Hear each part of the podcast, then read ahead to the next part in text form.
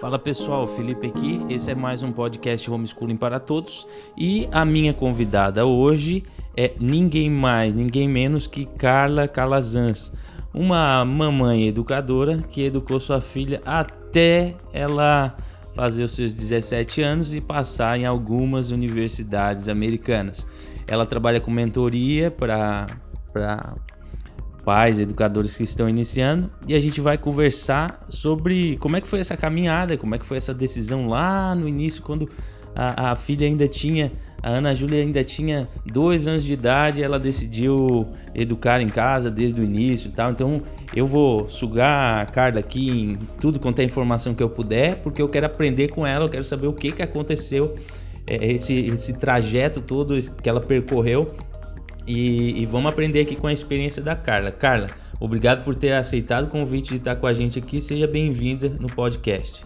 Obrigada, Felipe, também pelo convite. Fico muito feliz pelo seu trabalho em divulgar o homeschooling, em ser um pai educador e ter esse fundamento, né, claro, de Cristo na sua família. E isso encanta mesmo nós que estamos há mais tempo na caminhada e ver famílias mais jovens abraçando realmente esse momento histórico, né, de pandemia, onde a gente tem resgatado realmente essa presença familiar, voltar os nossos olhos para o nosso lar. Ah, que legal.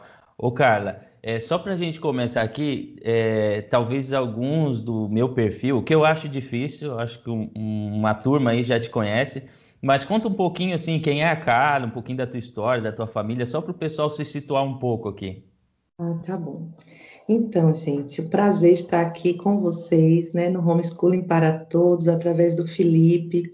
Eu sou Carla Calazans, sou pedagoga, trabalhei por diversos anos nas redes é, estadual e privada, né, de educação, atuando como professora diretora de escola e também coordenadora.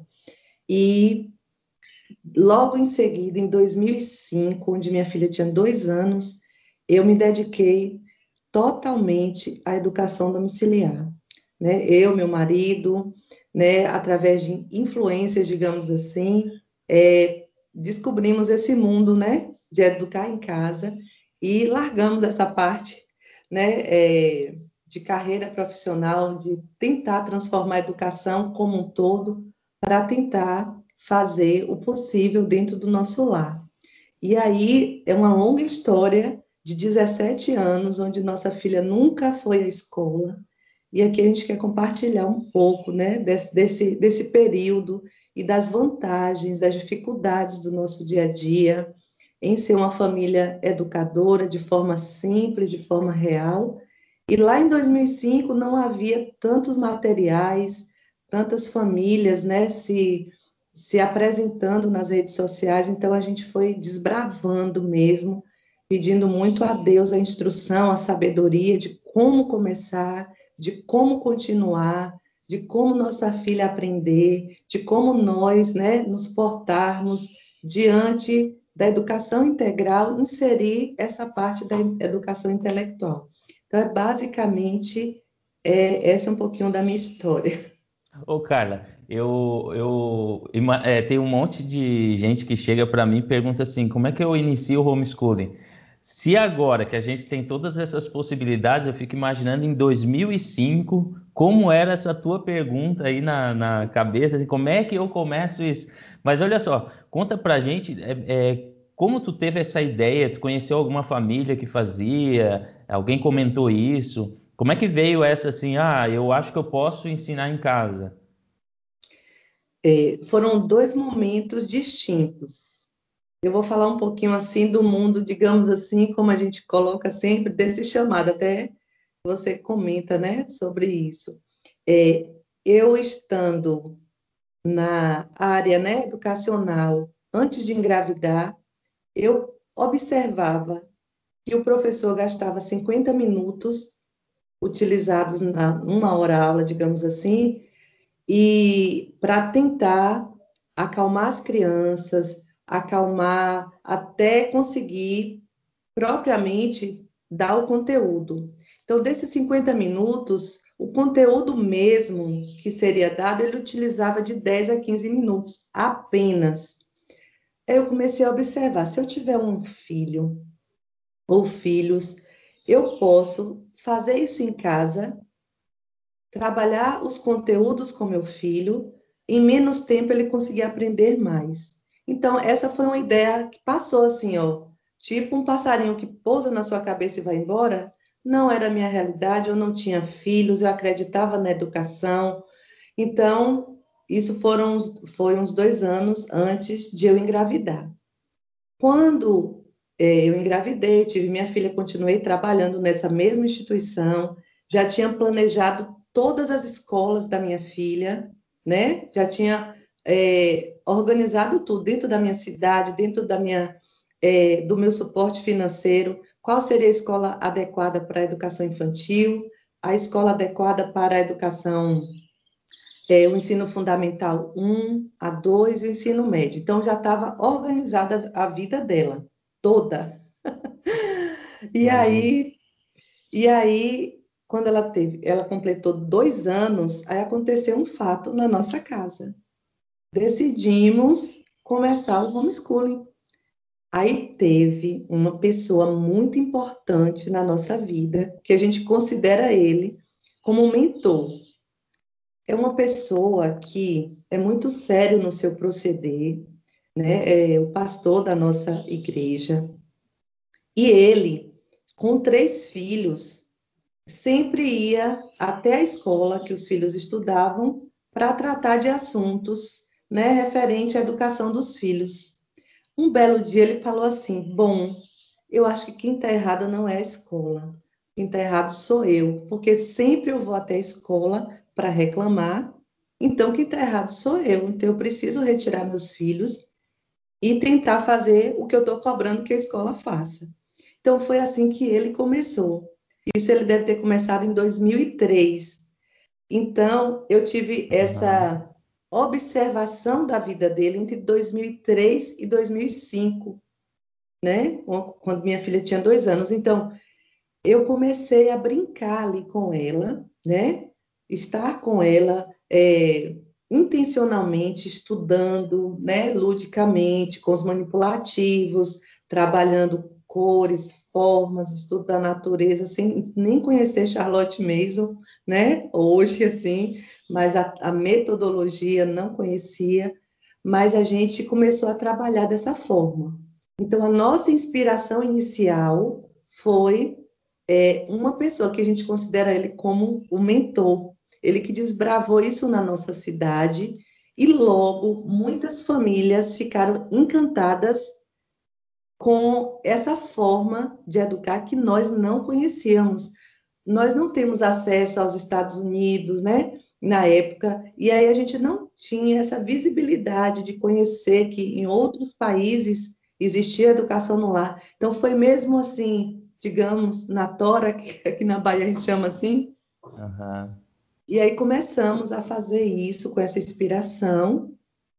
Depois eu me recordei daquela ideia quando eu observei a minha escola antes de engravidar então, tudo foi concatenando, foi montando o quebra-cabeça. E realmente a gente percebeu que a gente poderia cuidar da educação integral das nossas filhas, do, dos nossos filhos. Até então, eu só tinha uma filha e queria ter muitos filhos. Mas Deus só nos permitiu gerar um filho, uma filha. Entende? Mas estava no nosso coração ter mais filhos. Então foi assim, começamos sem conhecer nenhuma realidade é, de outros países ou de outras famílias no Brasil.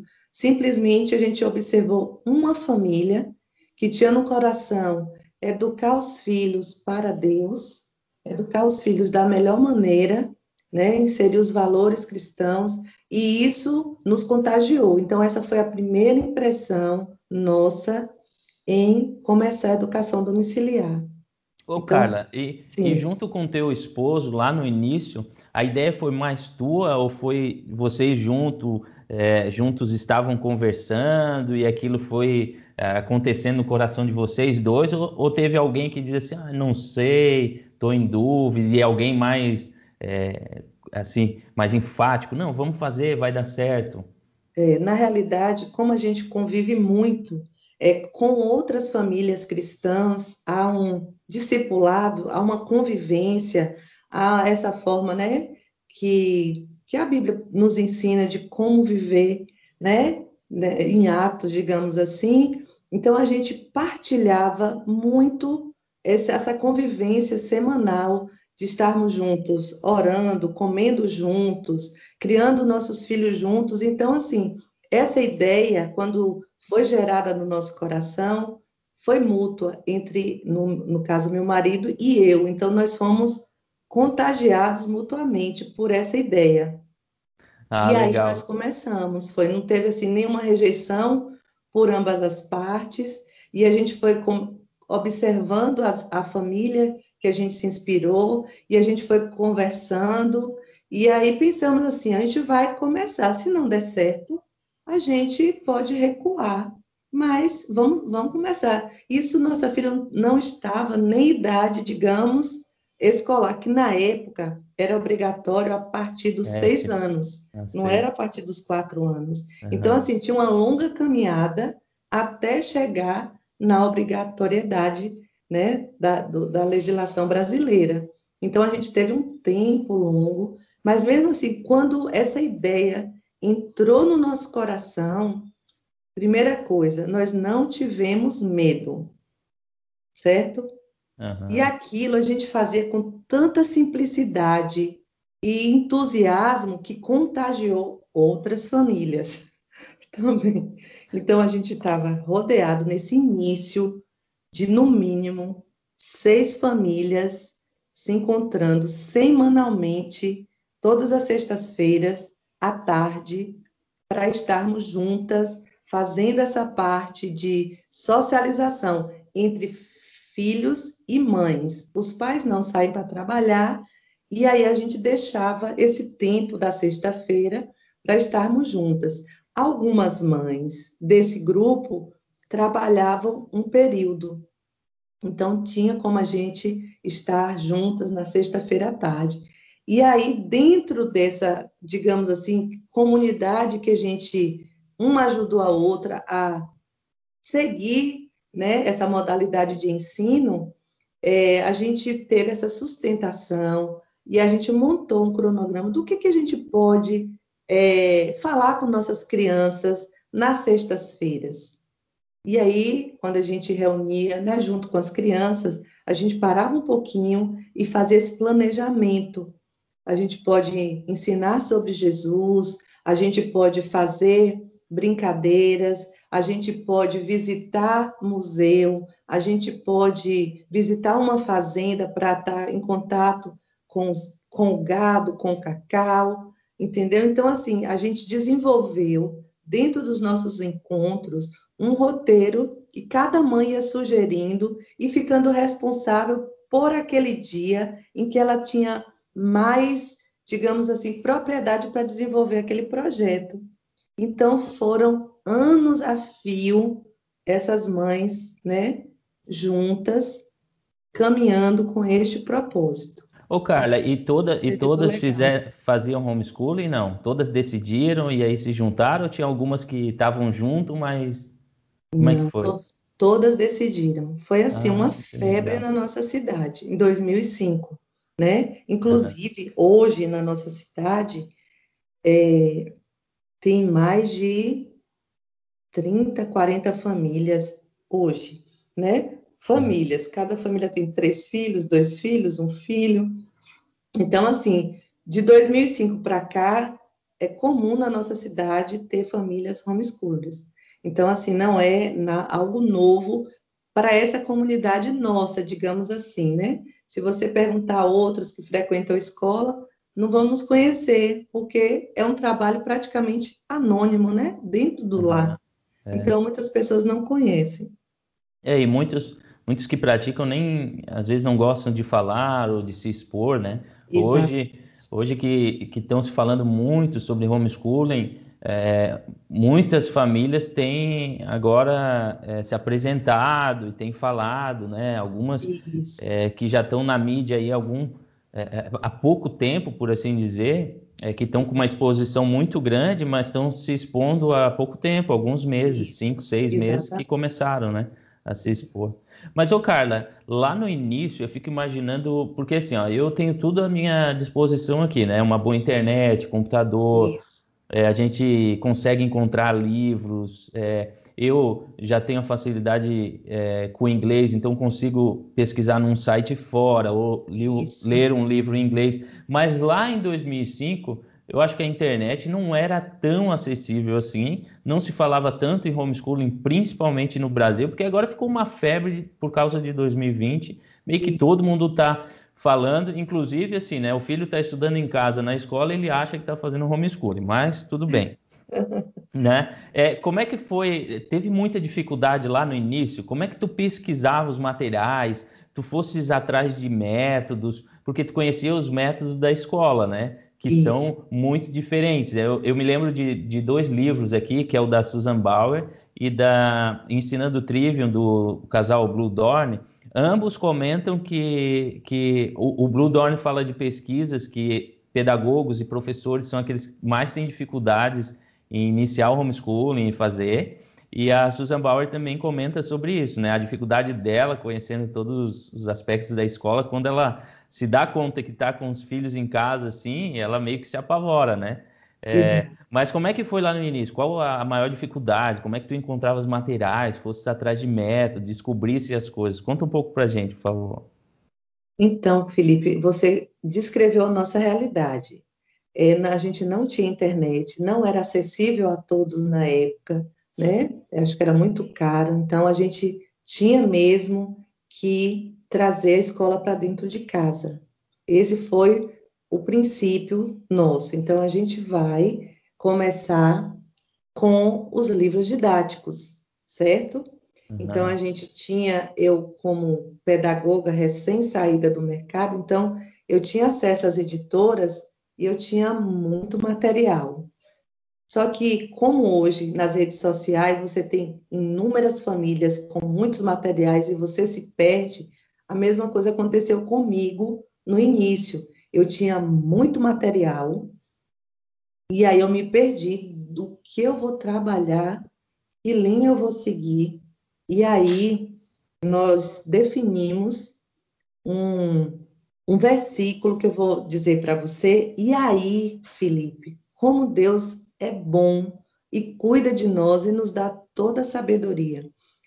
É, nós baseamos a nossa educação centralizada em Cristo, porque nós somos cristãos, e aí a gente pensou nisso, nós vamos criar nossos filhos com a base em Cristo. Então, dentro disso, desenvolvemos tudo isso, embora a gente tenha trazido a escola para dentro de casa, a gente peneirava o material que a gente tinha disponível na época, dentro da nossa realidade, do nosso conhecimento, mas a gente pensou assim: para que que nossa filha, né, vai aprender? O que que vai aprender? E a gente pensa como quando ela, quando ela se tornar uma adulta, que valores ela, ela vai ter quando chegar, né, a juventude que é a que eu me encontro hoje, né, que minha filha tem 17 anos. Então, eu vou ler para você aqui o que nós definimos como base da nossa educação para conseguir peneirar todo esse material que a gente tinha na época. Então, esse aqui, ó, Romanos 6, 3. Ouve, pois, ó Israel, não, ouve Israel, o Senhor nosso Deus é o único Senhor. Amarás, pois, o Senhor teu Deus de todo o teu coração e de toda a tua alma e de todo o teu poder. E estas palavras que hoje te ordeno estarão no teu coração, e as intimarás a teus filhos, e delas falarás assentado em tua casa, e andando pelo caminho, e deitando-te e levantando-te. Então, assim, a gente colocou realmente esse versículo como base da nossa educação. Mesmo a gente não conhecendo nenhum método, mesmo a gente fazendo o homeschooling às cegas, porque foi às cegas realmente e dentro do conhecimento que a gente tinha escolarizado. Meu esposo também é professor, né, numa universidade e também na rede pública de ensino, e eu, recém saída do, do, do, da questão da carreira profissional. Então, assim, começamos por isso, em que a gente deveria primeiro amar o Senhor, ser exemplo para que os nossos filhos nos imitassem. Então, assim a gente começou. E aí a gente trabalhava, Felipe, coisa linda, assim, que Deus vai nos, nos mostrando, e que hoje que a gente já conhece esses livros, né, do Ensinando o Trio, eu estou até aqui em frente, né, com esses livros da mente bem treinada, do Ensinando o Trio, eu falo, meu Deus, parece que eu escrevi esse livro, né, porque as situações do dia a dia são comuns a uma realidade cristã. Você define o seu princípio e dentro desse princípio você vai seguindo. Então, assim, a gente preparou, né, dentro do material que eu tinha, a gente selecionava aquilo que nossa filha precisava desenvolver como habilidade naquela época. E a gente utilizou muito é, a palavra de Deus para ensiná-la a ler, né? Muitos livrinhos voltados para ensinar as características como bondade, os frutos do espírito mesmo. Então a gente sempre trabalhava nesse fundamento. E dentro desse fundamento, Júlia começou a, a, ler, né? E a gente lia muitos livros, né, cristãos. Então a leitura em voz alta fazia parte da nossa vida, mesmo sem conhecer a educação clássica, né? E a gente levava para brincar no parquinho, conhecer a natureza, é, pegar folhas, insetos e trabalhar isso com, nossos, com a nossa filha e sem conhecer Charlotte Mason. Então, assim, quando a gente faz hoje as leituras dessas obras que a gente não conhecia, a gente retrata muito o nosso dia a dia. Então, assim, é uma experiência incrível.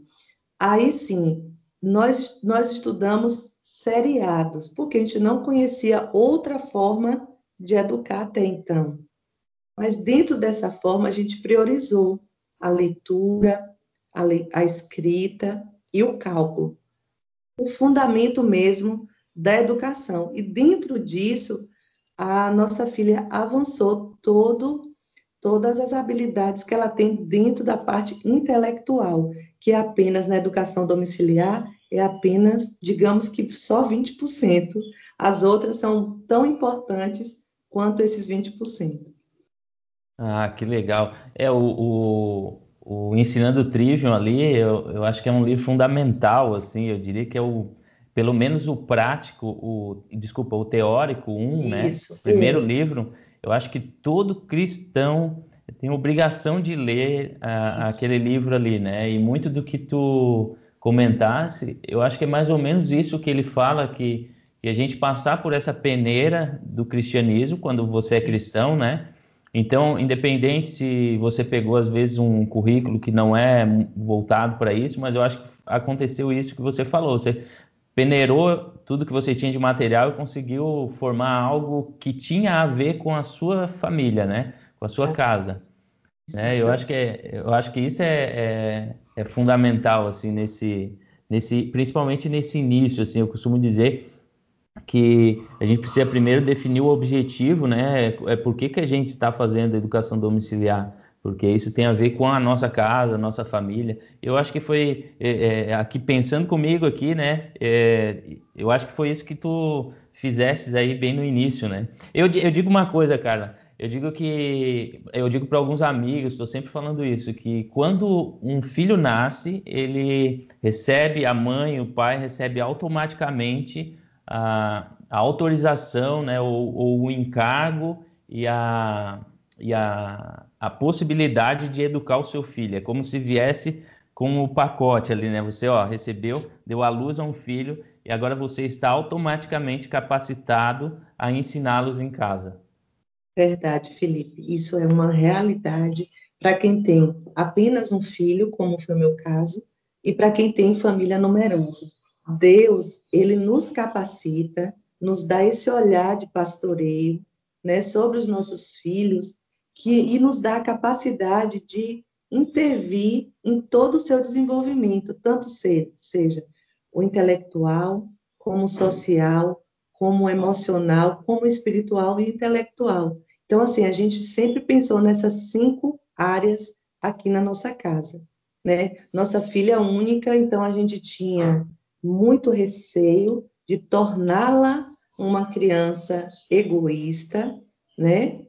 E sem os princípios do Senhor. Então a gente teve muito esse cuidado. Então assim, a gente desenvolveu muito a hospitalidade, né? De trazer outras crianças, na verdade outras crianças não. Nós também nos doarmos como família e ter outras famílias que tinham crianças na mesma idade para estarmos é, em comunhão, para que ali eles aprendessem um com o outro a dividir, a perdoar, a amar, né? E a dividir o próprio conhecimento, a alegria, a tristeza, né? Então, assim, como é importante nós, famílias, estarmos atentos a todo esse processo que existe no coração de cada filho, porque cada filho é diferente, né? Você tem dois filhos e está esperando mais um. Cada um vem de uma forma e que Deus, o próprio Deus, nos ajuda a conhecê-los. E a educação que você já deu para o mais velho é diferente né, desse mais novo e vai ser totalmente diferente com o que está na barriga.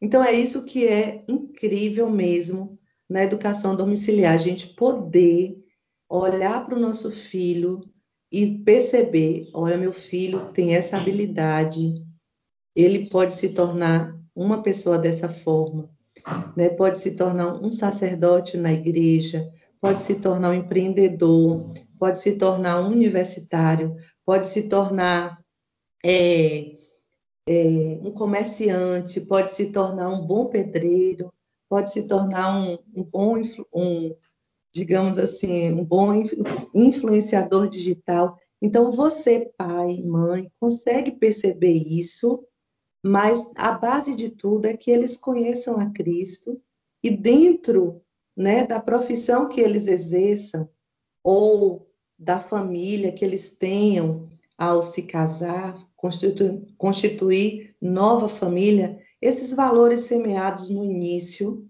eles poderem repassar para a próxima geração.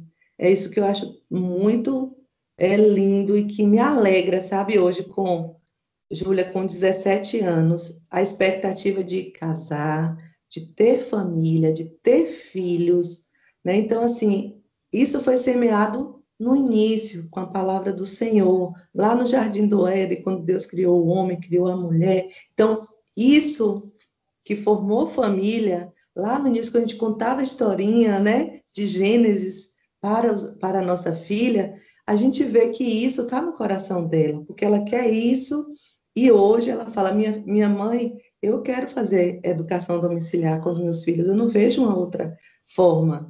Eu sou feliz sendo educada em casa, nunca senti falta né, da educação fora de casa e recomendo para todas as minhas amigas a estudar em casa. Né? Então, ela tem todo acesso a amigas que estudam em escola. Nessa fase já tem muitos amigos que já fazem faculdade, né? Todos da convivência dela são cristãos, porque nós somos cristãos, então é, é, natural esses vínculos formados que eu te falei do início, daquelas famílias que estavam conosco desde os dois anos, ainda continuam conosco, muitos deles, sabe?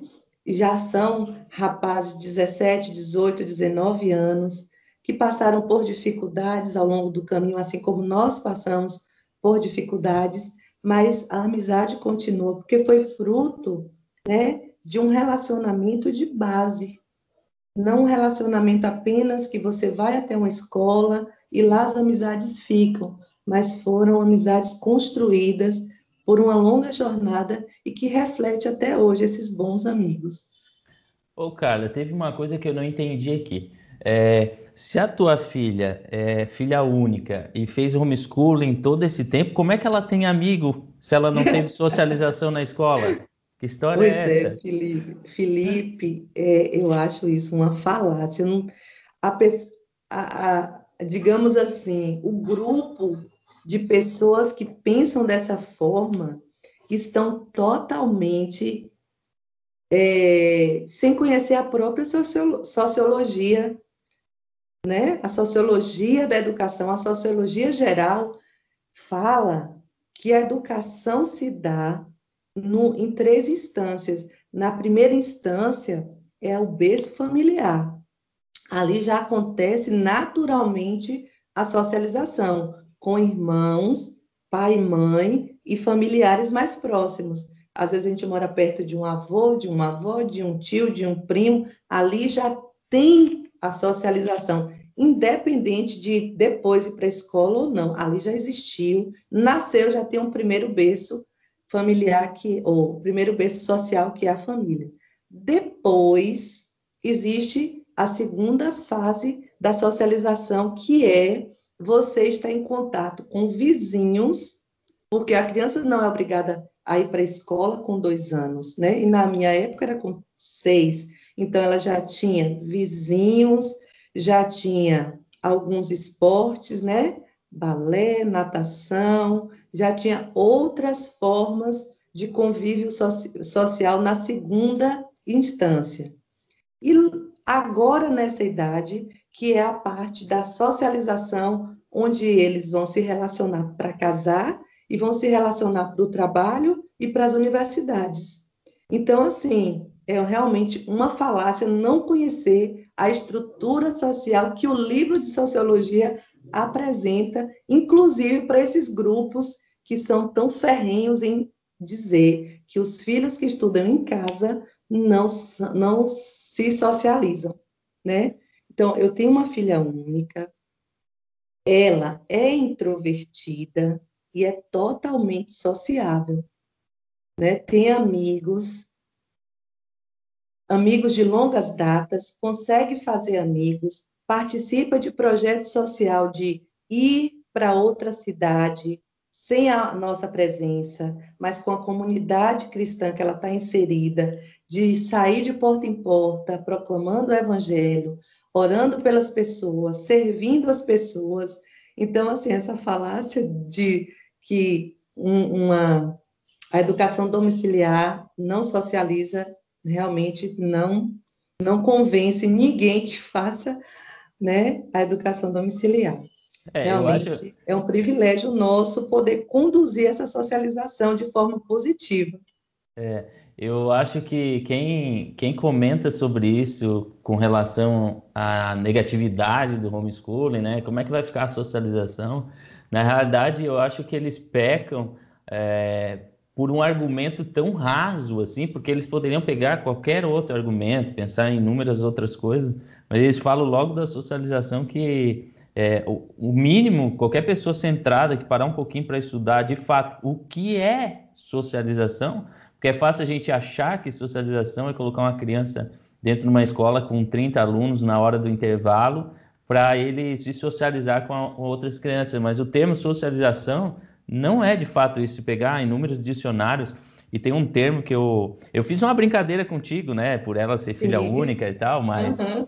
tem um termo de um psicólogo chamado Robert é, Epstein que ele fala assim: socialização é tão somente o processo de aprender a fazer parte de uma comunidade e que quando a criança aprende a fazer parte de uma, é, de uma sociedade, na realidade ela, ela não precisa aprender com outras crianças Outras crianças não ensinam a fazer parte de uma sociedade, mas sim adultos, né? E no caso, como tu mencionaste os três pontos ali, né? Então já começa em casa com os pais, depois os tios, os avós, os, os vizinhos, os amigos. Então existe um processo aí que está longe de, de, de, de, definir a escola como o único processo de socialização, né?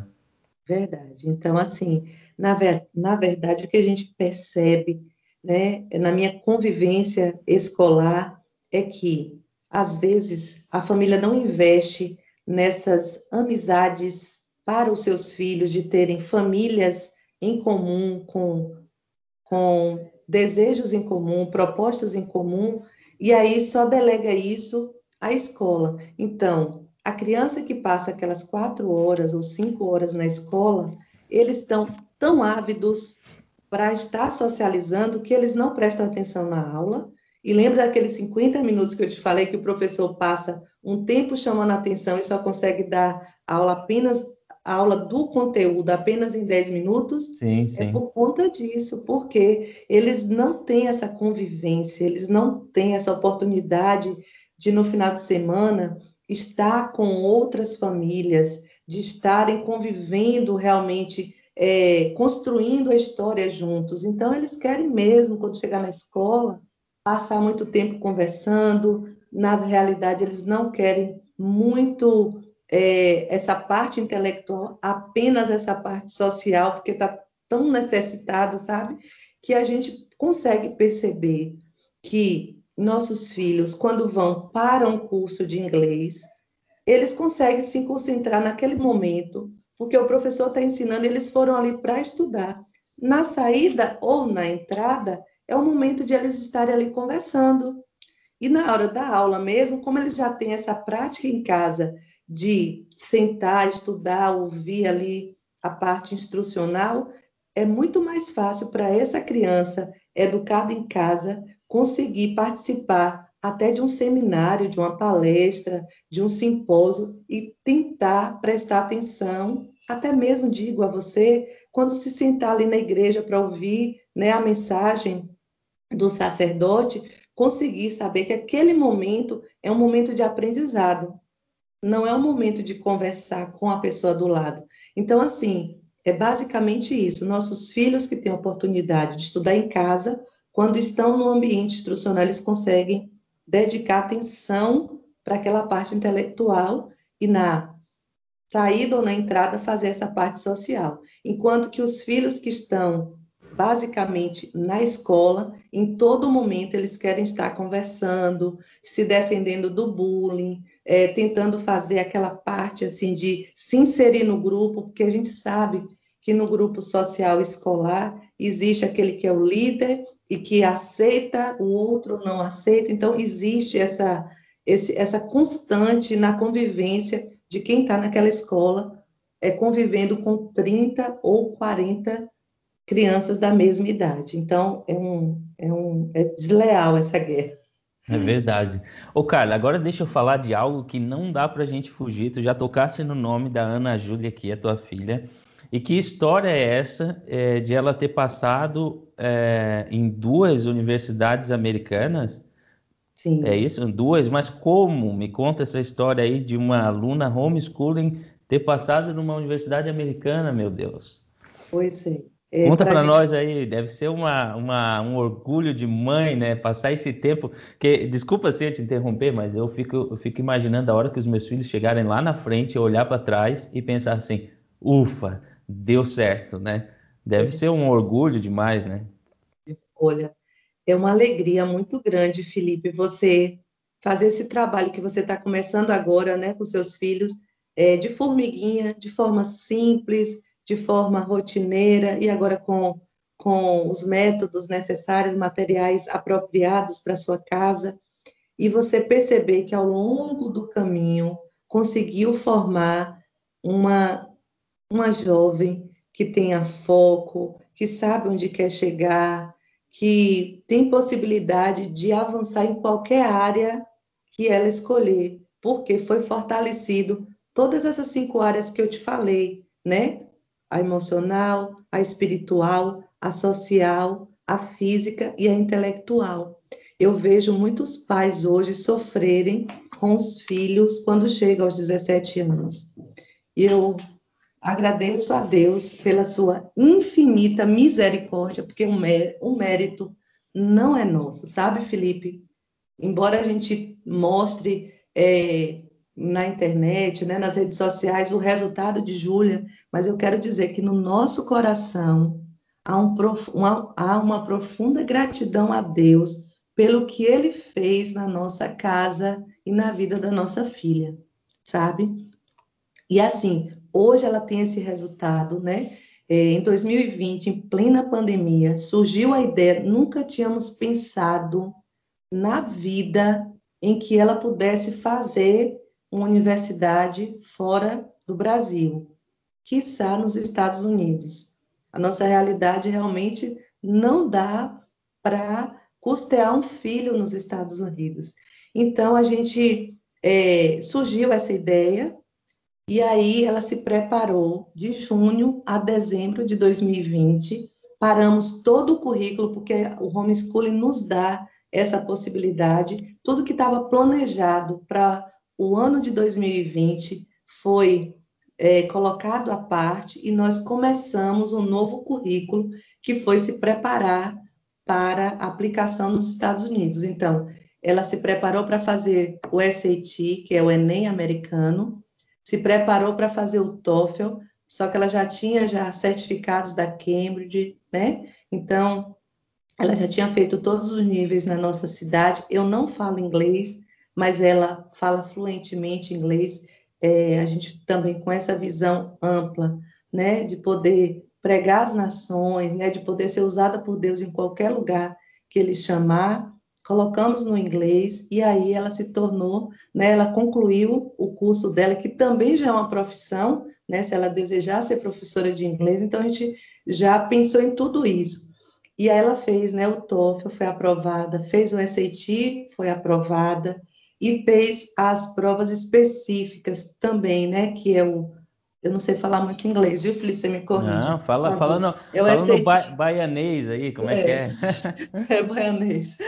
Subject, né? Então, ela fez mais três, três provas. Então, ela conseguiu se sair bem em todas as provas. E, e aí aplicou, fez a, a história de vida dela, que são as essays, voltada para o homeschooling. Ela citou na sua, na sua redação que, elas, que nós né, estudamos é, num, num, país de terceiro mundo, onde a educação é, tem um índice, um IDH muito abaixo, principalmente no nosso estado, que a família dela escolheu a educação domiciliar para subsidiar toda, toda a trajetória dela educacional. E aí ela desenvolveu dentro desse tema, né, as S's, porque lá o Enem americano, ele visa uma educação holística, né? Ele não só vai na nota da prova, nota do inglês, mas ele dá atenção a essas particularidades, as extracurriculares, né? Tudo isso é somado e aí você aplica e para nossa alegria, ela conseguiu passar na universidade que ela mais gostou, que ela já tinha selecionado, foi a primeira da lista, né? Que você faz uma lista de 10 a 20 faculdades, na, na época ela selecionou cinco, foi seis, então dessas é, ela passou em duas, uma ela está na lista de espera e as outras foram Ivy Leagues, né, as mais sonhadas que não foi, não conseguiu aprovação ainda, que ela falou que pode tentar para fazer posteriormente, né, em 2021, no final de 2021. Então, assim, conseguiu passar. E aí ficamos surpresas, ficamos felizes demais da conta, né? E outra coisa, por... aí alguém fala assim, Carla, você vai ter coragem de enviar sua filha para morar fora. É filha única, o mundo está perdido.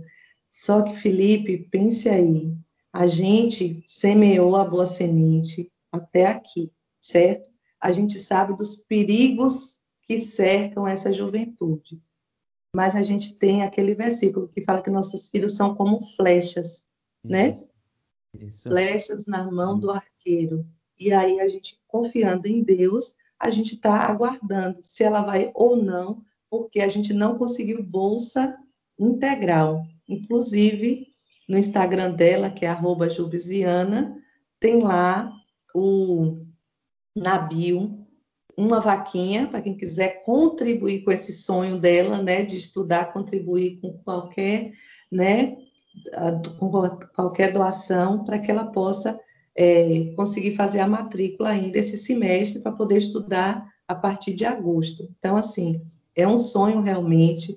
É, lá nos Estados Unidos, como é comum homeschooling, então nós fizemos o histórico escolar em nossa casa, com a carga horária, com as disciplinas estudadas, com as extracurriculares que foram realizadas.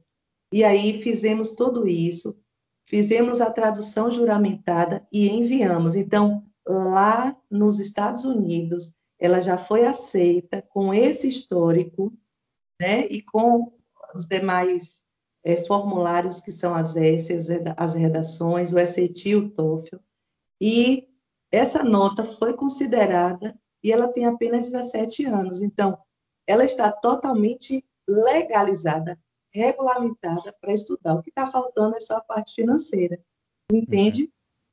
Ah, Aí, contraponto, ela conseguiu fazer o Enem 2021 sem estudar nada para o Enem durante 2020 e ela conseguiu o sétimo, o sétimo lugar, Felipe, numa universidade estadual e passou em odonto, que ela foi matriculada agora. Amanhã, dia 29 do 4, sai o resultado, porque ela não entregou o histórico escolar, que seria o enseja. Ela não tem, ela não pôde fazer o enseja, porque, primeiro, que o enseja vai ser em novembro. Segundo, porque ela não pôde se inscrever no enseja, porque ela não tem 18 anos. Então, no Brasil, ela vai estar com essa lacuna de não poder frequentar a universidade, a qual ela passou em sétimo lugar, sem ter estudado nada da prova técnica do Enem. Então, assim, com... é incrível eu... o resultado, né, Felipe? Não, é, é, é uma coisa assim. É... No Brasil, essa dificuldade aí, ela, ela é sufocante, né? Porque Isso. a lei, a burocracia impede você de, de estudar, por assim dizer né? Porque se você vai fazer o homeschooling, reclamam, porque vai ensinar em casa. Aí você ensina em casa, a criança tem um bom desempenho, e diz assim, ah, mas não me interessa o bom desempenho, não tem o diploma do ensino médio, não passou pelo sistema, não tem idade. Ou seja, não importa se você entende, se você foi bem educado, se você tem conteúdo, se você é bem informado, isso é irrelevante para toda a burocracia do sistema. Eu vou falar com a, com a Elisa que a Elisa acabou despertando um caso entre muitos, né? Entre muitos, porque a tua filha é um outro caso desse, né? E a Elisa agora ela acabou se tornando um caso mais é, é, na mídia e tal, né? Isso. Mas também passou pelo mesmo processo da tua filha. Passou, acho, em oitavo na USP, em engenharia, e não Exatamente. vai poder cursar porque não tem 18 anos, não fez o Enseja é, e, ele, e aí, consequentemente, não tem o histórico, entre aspas, o histórico de ensino médio, né? Mas isso é, é cansativo. Mas eu, eu, digo o seguinte, eu não sei se tu concordas comigo, eu não sei o caso da, da Elisa, mas o teu, né, um pouco que tu contou da tua experiência, eu digo, eu digo para ti que aqui em casa a gente não tem a universidade como fim, né? Isso, né? Eu não sei, eu não sei se é porque eu, eu eu estou nesse ambiente acadêmico já há muitos anos, né?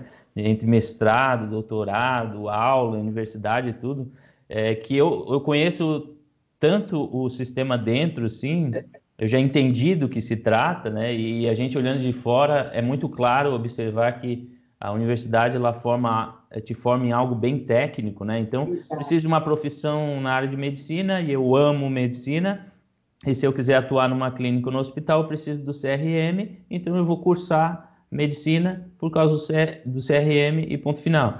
Né, o advog... é, direito, né? Então eu me formo em direito para poder fazer a OAB, para poder advogar. Então são casos específicos, mas de forma geral não é o fim da educação. Na né? educação domiciliar eu digo que o fim não, não pode, nem pode ser. Né? Não é que não pode ser, mas não deveria ser, né? Porque tu vai limitar, né? Tu limita o campo de atuação, né? De formação, na verdade. É, eu acho, eu acho assim que se a gente pensasse em, num, num, em destinos, né? A Sim. universidade seria um, né? Então, ó, pode ser que durante todo o processo de educação domiciliar, o fim, né, entre aspas, eu acho que nem, nem poderia dizer assim, mas eu digo, uma possibilidade seria a universidade, outra possibilidade seria o empreendedorismo, outra possibilidade seria isso, né? É, mas, enfim, eu acho que eh, talvez muitos pais educadores ou, ou, ou, jovens que se formaram, terminaram, se formaram, mal dizer, mas terminaram a educação domiciliar ali com 17, 18, 19 anos, muitos deles talvez nem seguiram a carreira, a opção. Eu conversei com o Timothy aqui, um americano, é, de família educadora, né? Pais, os avós ensinaram os pais, que ensinaram ele, e ele ensinou agora os seus filhos, e ele optou por não fazer uma faculdade. Ele tem uma Exato. profissão, enfim, trabalha na área de tecnologia, mas ele falou: ó, eu não quero né, fazer, fazer uma faculdade. É, é uma possibilidade. Inclusive, hoje a Júlia vai estar fazendo uma live sobre empreendedorismo. Por quê, Felipe? Foi sempre, um, a gente sempre quando eu te falei, né, sobre as habilidades de cada filho, a gente percebeu durante a formação de Júlia várias habilidades. Então, à medida que elas iam surgindo, a gente sempre apoiava é, e desenvolvia essa habilidade através de cursos, de livros, de, de materiais. Então, crescia isso em várias formas. E Graças a Deus, dentro do homeschooling é possível sim essa parte de empreendedorismo, né? Então, assim, até a própria Júlia fala, eu vou precisar de passar quatro, cinco anos na faculdade para depois ter alguma renda, porque a maioria dos jovens brasileiros, né, que a gente conhece, de, digamos assim, de QI alto, passam quatro anos na universidade dependendo totalmente dos pais, e quando saem, às vezes não encontram emprego na área que eles escolheram e perdem esse tempo todo porque não se tornaram empreendedores. Concorda, Felipe? Não, então, eu, assim, eu, tenho uma teoria sim. em cima disso aí que eu estou aqui. Vai, vai, fala aí, fala aí que não, eu vou comentar um pouquinho depois. Então, assim, em 2017, Júlia gostava muito dessa parte de tecnologia, de edição, sabe? E aí nós promovemos a ela um curso de marketing digital. Então nós participamos, fomos a Brasília fazer esse curso, abriu a nossa visão dentro do empreendedorismo, sabe? E aí no ano seguinte, nós fomos a São Paulo tomar outro curso dentro dessa mesma área para ampliar esse universo da nossa filha. E a, até 2017, a gente nem sabia nada sobre empreendedorismo digital, a gente também não sabia qual área ela ia se, se desenvolver dentro né, da faculdade ou não, e se ela ia ter essa competência de passar ou não na universidade mesmo a gente vendo os resultados dela. Então, assim, ela começou a trabalhar em 2019 com essa área, Felipe. Ela já, já como fala, né, que o, a criança não pode trabalhar porque é contra a lei, né? Então, eu também sou contra a lei nessa parte. Ela já trabalha desde 2019. Na verdade, ela trabalha antes, ela já dá aula de inglês desde os 14 anos certo? Uhum. Para outras crianças homeschoolers. Ela já trabalha com inglês. E dentro do marketing digital, ela começou em 2019 a organizar todo o conteúdo digital, postar vídeo, fazer toda aquela parte estrutural de um lançamento, tudo direitinho. Uhum. Então, assim, ela já trabalha com isso. E agora ela se tornou a, digamos assim, a expert dentro do Instagram dela. Ela já lançou ontem o curso para ajudar outros jovens que estão perdidos, sem foco, sem saber por onde estudar. Então, pela experiência dela de estudo, ela já lançou esse curso para ajudar a pagar a faculdade, né, nos Estados Unidos e também já é o empreendedorismo dela. Então, assim, você vê que foi uma, uma via de mão dupla. Ela passou na universidade, mas ela sabe que ela pode se desenvolver nessa área, certo? Do empreendedorismo digital, e aí ela só vai agora agregando valor, conteúdo, estudando dentro disso, continuando a ser autodidata e com certeza, Felipe, sem sombra de dúvidas, se ela não quiser ir para a faculdade, ela já tem uma profissão aí para ser seguida. Não, com certeza. Eu, eu tu estavas falando sobre isso, eu me lembro muito de algo que eu tenho pensado há, há, muitos dias aqui. Eu vou resumir aqui, né, o máximo que eu puder, mas é o seguinte: a gente sempre fala de, de ensinar os nossos filhos e tal, e, e a gente é, sempre nós tivemos uma experiência, né, com os nossos pais nos ensinando não necessariamente a matéria da escola, mas nos ensinando em casa, formando um filho. Então a gente aprende esse conceito de que o pai precisa é, educar o seu filho de forma geral, moral, né, ética, intelectual, emocional e etc. Mas tem uma coisa que os pais têm esquecido de formar os seus, formar os seus filhos, que é na área é, de in, é, independência é, financeira e em outros aspectos. Por exemplo, é, eu acho que a maioria, ou muitos casos, os pais não formaram os filhos numa área profissional. Então o pai falou o seguinte: olha, eu te formei e te criei até agora, e o filho faz 18 anos, agora vai seguir a tua vida, vai casar, vai arrumar um emprego. E aí o filho sai de casa, eu estou aqui é, pensando uma ideia, o filho sai de casa e ele fala: mas como é que eu me sustento? Como é que eu trabalho? Como é que eu caso, né? O que significa casar? É só arrumar uma mulher e morar junto? O que é ser um marido? O que é que profissão eu tenho? Eu não tenho nada. Ou seja, os pais formam, mas esquece eh, principalmente da última parte, que é aquela parte de dizer assim, ó, agora eu vou te ensinar, vou passar um período aqui te ensinando como tu ser independente, casar, ter filhos, eh, gerar tua própria renda e ser autossuficiente no mundão aí fora, né? Eu tenho pensado muito sobre isso. E eu acho que os pais homeschoolers, é, é, de filhos homeschoolers, têm entendido muito isso e tu desse um exemplo do que tu fizeste com a tua filha, né? Além de formar ela em diversos aspectos, você incentivou ela a ter uma profissão, ou seja, agora ela está preparada para se sustentar, para ser independente, para criar o seu próprio negócio, né? E eu acho que está faltando isso, a gente precisa prestar atenção como pai nisso, né? Eu vou, eu vou falar mais sobre isso ainda no meu Instagram, eu vou gravar um podcast, alguma coisa, porque tem muita coisa na cabeça sobre isso, sabe? Ai, que bom, Felipe. né? Não sei, não sei se deu para entender, mas a gente precisa eu... formar o filho para sair de casa, né?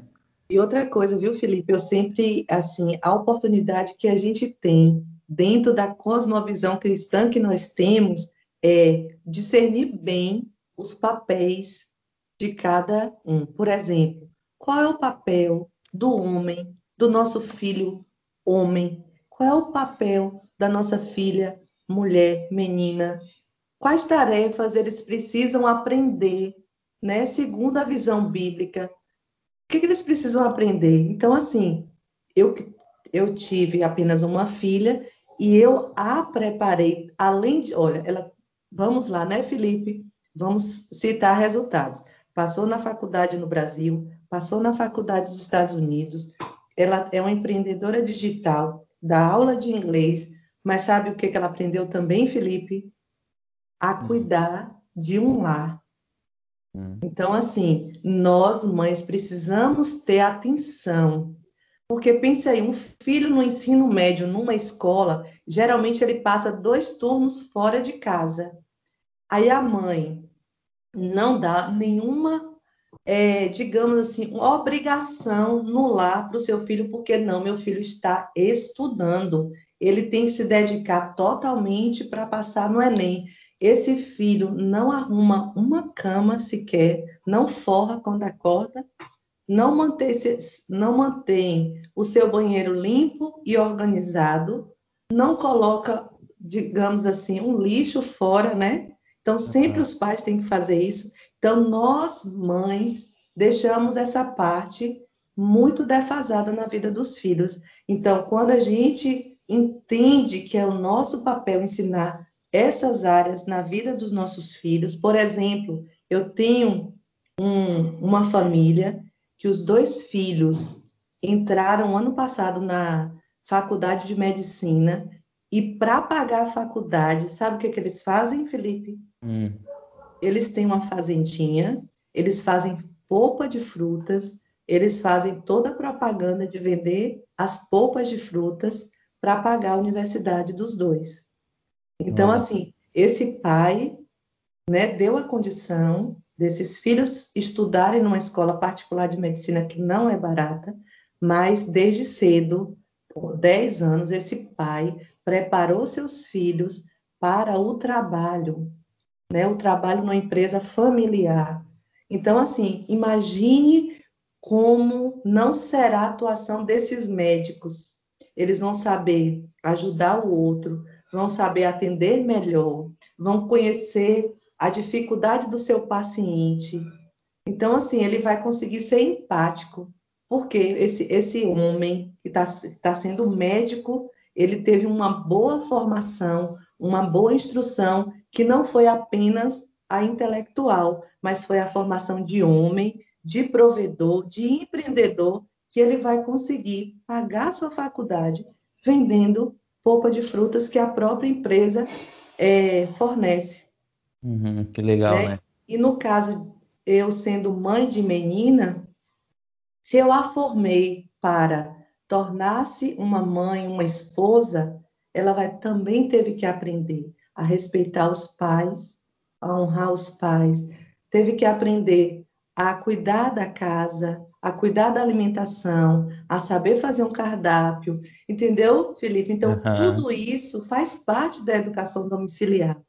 Então, quando a gente fala de um resultado exponencial, porque essa geração consegue ver somente esses resultados, mas esse trabalho de formiguinha diária, que nós preparamos nossos filhos para aquilo que realmente vale a pena, o valor eterno, gente, as pessoas não compreendem.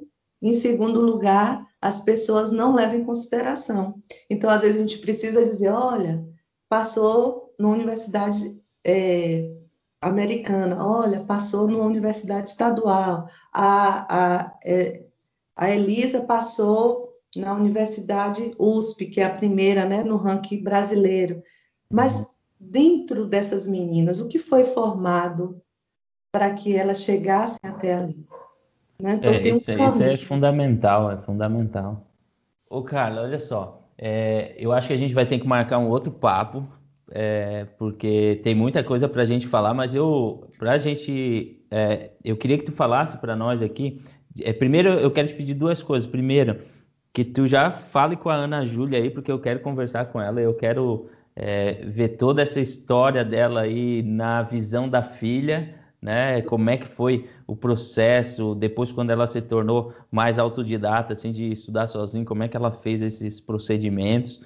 É, eu já falei aqui, eu não sei se tu conhece, com a Maria Olívia, filha da Magda, Sim. e ela, ela também fez né, parte do ensino médio ali é, em educação domiciliar e ela conversou um pouco com a gente, assim, as experiências deles, né, dos filhos, são bem interessantes. Então já avisa a Ana Júlia aí, faz essa ponte com ela aí, para eu marcar um podcast com ela. Mas eu queria, eu sei que tu faz mentoria com famílias que estão é, precisando de algum auxílio e tal. Fala um pouquinho dessa mentoria, como é que faz para alguém que está interessado entrar em contato contigo?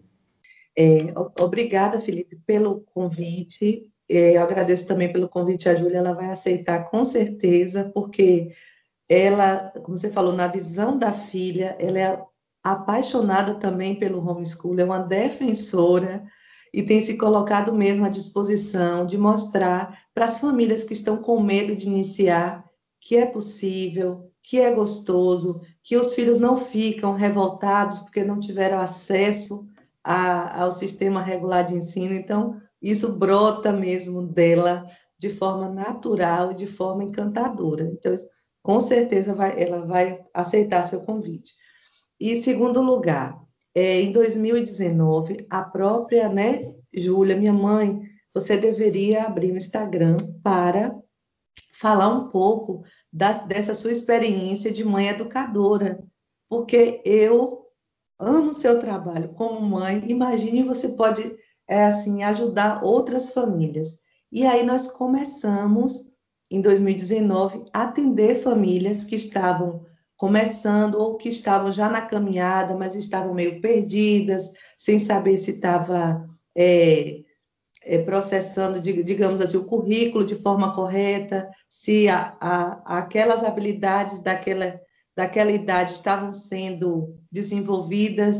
Então, tudo isso é, eu fui conversando com mães, com famílias, é, de forma é, gratuita, né? Atendia quatro famílias em um dia para a gente é, ajudar realmente a firmar o homeschooling, tirar todos esses medos e mostrar a direção e o caminho de como seguir adiante da melhor forma.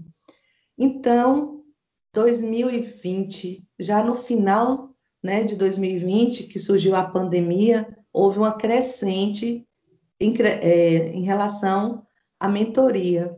Aí eu precisei me dedicar à personalização de cada família. Então, nessa mentoria, a gente conhece a família, firma o diagnóstico daquilo que aquela família pensa para o futuro dos filhos. Por exemplo, eu quero que meus filhos sejam, né, é, empreendedores, eu quero que meus filhos sejam é, médicos, tenham uma profissão, né? Sejam acadêmicos, ou eu quero que meus filhos tenham a oportunidade de crescer conhecendo Cristo. Então, cada família tem a sua realidade. Então, a gente detecta esse diagnóstico e a gente estuda juntos algumas, alguns métodos mais adequados à educação domiciliar, que são os mais comuns que as famílias é, utilizam. Então, a gente estuda junto com essa mãe, ou, ou a mãe, o pai. Geralmente, eu tenho acompanhado ultimamente os dois, que os dois estão,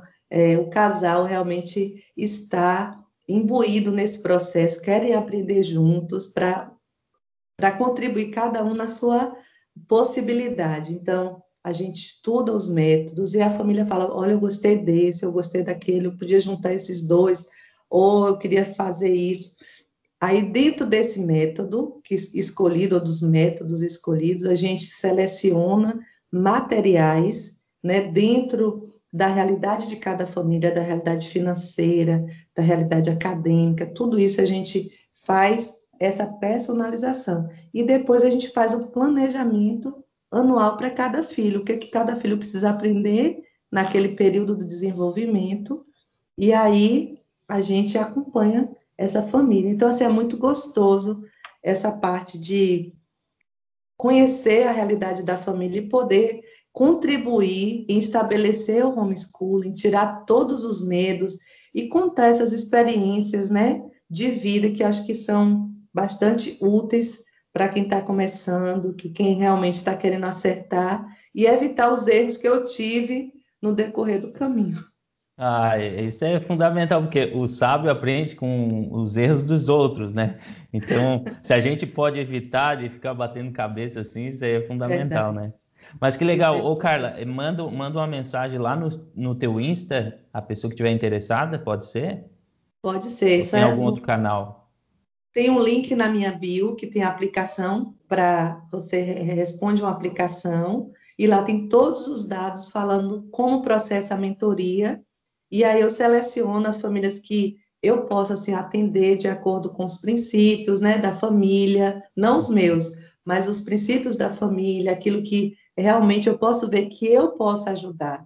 A essa família, ela é, eu entro em contato e a gente marca a nossa mentoria, a nossa primeira conversa. Ah, legal. O teu Insta é Homeschool Café, né? Isso, Homeschool Café ou Carla Calazans. Às vezes aparece, né? Carla Calazans, uhum. Homeschool Café.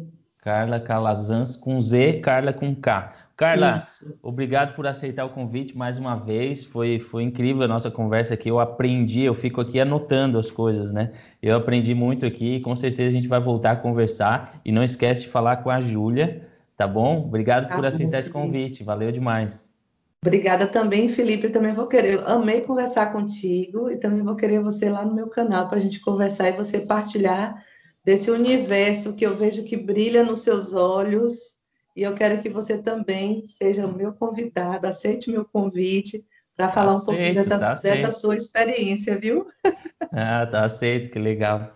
Ah, galera, tudo papo bom é assim, acaba rápido, a vontade é ficar conversando aqui mais um tempão. Mas deixa eu pedir algo para você agora. Acabou o nosso podcast, nosso áudio com a Carla aqui. É, mas eu quero te pedir para você, se você curtiu aí, dá um print da sua tela que você está ouvindo o podcast posta lá, me marca nos stories ou me manda um direct lá no Instagram e fala comigo lá, ó, ouvi o podcast, curti demais, continua, tal. Enfim, vamos trocar uma ideia. Eu quero saber se você está ouvindo podcast, quem está ouvindo.